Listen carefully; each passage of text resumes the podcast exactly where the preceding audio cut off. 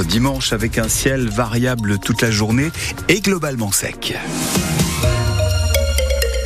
8h sur France Bleu La Rochelle, un nouveau journal avec vous. Catherine Berchetsky, bonjour. Bonjour Jean-Luc, bonjour à tous. Et on s'invite tout d'abord ce matin auprès de passionnés. Oui, ils aiment les objets au point de les collectionner. Qu'il s'agisse de miroirs ou papier mâché datant du XVIIIe siècle, les collectionneurs se sont donné rendez-vous ce week-end à la salle des fêtes de Pont pour la 16e bourse multicollection. Elle est organisée par l'association des placomusophiles des Deux Charentes. Eux collectionnent les bouchons de champagne. Ce matin, on fait connaissance avec un couple de retraités installés à Virlé, c'est au sud de, la Charente-Maritime. Après avoir exposé l'an passé des encriers datant de la Seconde Guerre mondiale, ils sont présents euh, cette année avec euh, des jouets anciens. C'est bien ça, Gérald Paris? Des jouets anciens, mais pas n'importe quel jouet. Là, ce sont des vieux jouets que je récupère dans les greniers ou que l'on me donne, que je retape. Jean-Claude. Alors une petite chaise d'enfant, euh, jouet qui était fait euh, vraiment à la main, c'était pas industriel. Ça vous passionne ça Ah oui, les vieux jouets, oui. J'adore les restaurer. Des poupées sur roues, des jouets sur carriole qui se poussent ou qui se tirent, comme cette petite chaise haute en bois sur roulette. Là, c'est les débuts de 1920-1930. Une passion assez envahissante dans leur maison. Plusieurs pièces sont dédiées à leurs 35 collections. Une passion heureusement partagée par sa femme. Dominique Une jeune retraitée de 63 ans. Est-ce que c'est dur de vivre avec un, collectionneur euh, tel que Jean-Claude? Non, parce que c'est moi qui ai commencé les collections par les, flacons de parfum. J'ai démarré avec ça, puis euh, il m'a suivi. Puis alors, quand on est parti, on est des fous. Hein. C'est ce qu'on dit, mais c'est vrai. Le couple vit au quotidien avec leurs différentes collections. En ouvrant la porte principale de la maison, il y en a partout, sur les murs, jusqu'à la balustrade à l'étage. Tout est accroché, tout est visible. Comme disent nos enfants, je sais pas ce que tu nous laisses, mais il y en a. Là, vous avez les nounours, presque 400. Après, je marche au coup de cœur. S'ils ont une bonne petite bouille, je les prends. Dominique et Jean-Claude sont donc à la salle des fêtes de Pont aujourd'hui. N'hésitez pas à les voir et discuter de leur collection avec eux. Ils adorent ça. Dominique et Jean-Claude, hein, qui ont pas moins de 14, de 35 euh, collections et qui euh, collectionnaient donc euh, les cendriers datant non pas de la deuxième mais de la première guerre mondiale, 14-18. Un reportage à retrouver en images sur francebleu.fr. La bourse multicollection, c'est gratuit. Une centaine d'exposants vous y attendent de 9h à 17h30 à la salle des fêtes de Pont. Le parquet de La Rochelle ordonne une autopsie après la mort d'un quadragénaire dans un incendie sur la commune du château d'Oléron incendie dont on vous parlait dès hier matin sur France Bleu La Rochelle, un incendie qui s'est déclaré dans la nuit de vendredi à samedi, peu avant 4 heures, dans un immeuble de deux étages abritant 12 appartements. C'est dans l'un d'eux, au rez-de-chaussée, que le corps d'un homme sans vie, âgé de 44 ans, a donc été retrouvé. Les gendarmes de l'identification criminelle se sont rendus sur les lieux. On attend désormais la venue d'un expert pour tenter de déterminer l'origine du sinistre. Les proches d'Alexis Navalny ont qualifié hier les autorités russes de tueurs cherchant à couvrir leurs traces après qu'elles aient refusé de leur remettre le corps du célèbre détracteur du Kremlin. Alexis Navalny est mort la veille à l'âge de 47 ans dans une prison de l'Arctique russe. Moscou garde le silence malgré les accusations de l'Occident et des rassemblements en hommage à l'opposant. En dépit de la sévère répression et de mise en garde, des centaines de Russes ont participé à des petits rassemblements vendredi et samedi dans plusieurs villes. Sur place, la police a procédé à plus de 400 arrestations lors de ces événements selon l'ONG euh, spécialisée OVD Info. Sale temps pour les personnes allergiques, la faute au réchauffement climatique. Et eh oui, il n'y a plus de saison, mon pauvre Jean-Luc. Et c'est vrai aussi pour euh, tous ceux qui sont allergiques au pollen.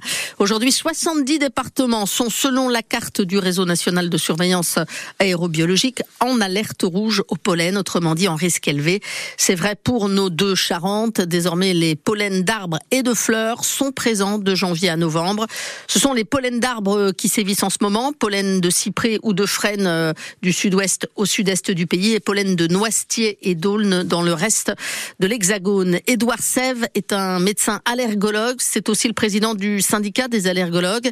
Il nous rappelle qu'il y a des solutions hein, pour éviter d'avoir les yeux qui pleurent ou le, nez qui gratte. Le pic de pollen, c'est surtout le midi, quand il fait beau, qu'il y a du vent. Donc, faut éviter d'être dehors le midi, si on peut. Euh, se rincer les cheveux le soir pour éviter d'en garder le soir et d'être gêné la nuit. On peut garder les masques qui nous restent de la pandémie. Ça peut protéger contre le pollen si on doit jardiner. Éviter de faire sécher le linge dehors dehors. Après, c'est surtout prendre des traitements parce qu'on sera forcément dehors à un moment et forcément en contact des pollens. Donc prendre des antihistaminiques, il y a des collyres, il y a des sprays pour le nez pour soulager. Et puis si ça persiste, parce que ça peut vraiment gâcher la qualité de vie, l'étape d'après, c'est consulter un allergologue et discuter euh, une désensibilisation. Il y a eu beaucoup de progrès, ça marche quand même très bien et c'est surtout plus simple que ce qu'on faisait euh, auparavant. C'est soit sous forme liquide, soit c'est des comprimés qu'on met sous la langue. Donc on fait ça une fois par jour quand on veut et ça permet vraiment d'être débarrassé.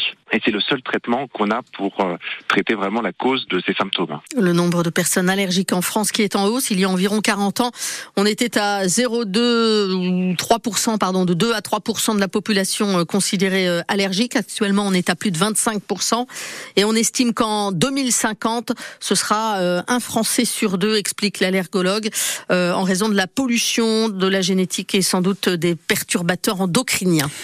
Allez, on reste dans les chiffres. 28 à 17, le Stade Rochelet s'est incliné hier à Lyon lors de la 15e journée de top 14. Une défaite chez le 12e du classement et l'occasion de prendre des points pour recoller au top 6 qui s'envole pour euh, les Maritimes qui sont ce matin 9e et qui voient un peu plus s'éloigner les phases finales. Un revers euh, rageant, d'autant que les jaunes et noirs menaient à la pause 17 à 10, mais le loup est sorti du bois en deuxième période et La Rochelle a été incapable de marquer des points. Écoutez l'analyse de notre consultant maison Didier Morin. Une équipe de La Rochelle a deux visages.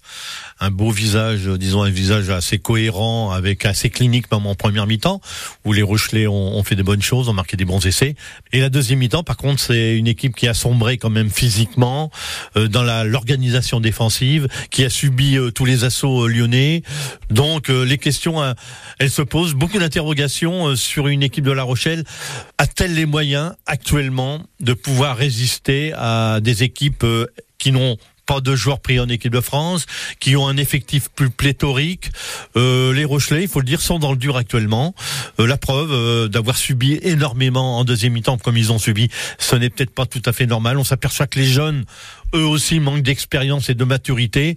Ça va être compliqué certainement pour le, prochain match qui est Perpignan. Les Catalans, on les connaît depuis le début de la saison chez eux, c'est très très difficile.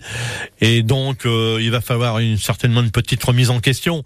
Didier Morin, le consultant rugby de France Bleu La Rochelle. Samedi prochain, le Stade Rochelet joue à Perpignan à 17h. L'USAP qui jouait au Stade français hier et qui s'est incliné 32 à 19. Euh, tous les résultats de cette 15e journée et le classement du top 14 sont à retrouver sur francebleu.fr. Et puis dans le 100% rugby à suivre à 8h30, on s'intéresse à la relève hein, du Stade Rochelet. Les espoirs qui eux qui caracolent en tête, euh, ils joueront à 13h30 sur la pelouse, la pelouse synthétique du Racing 92 à Paris, des Rochelais invaincus depuis le début de la saison. On en reparle donc à 8h30. Et puis le foot et le PSG qui prend un peu plus le large au classement de la Ligue 1. Après sa victoire 2 à 0 à Nantes hier soir, de son côté Lille a gagné 3 à 0 contre le Havre. La 22e journée du championnat se poursuit avec notamment Rennes-Clermont à 15h ou encore Brest Marseille à 20h45.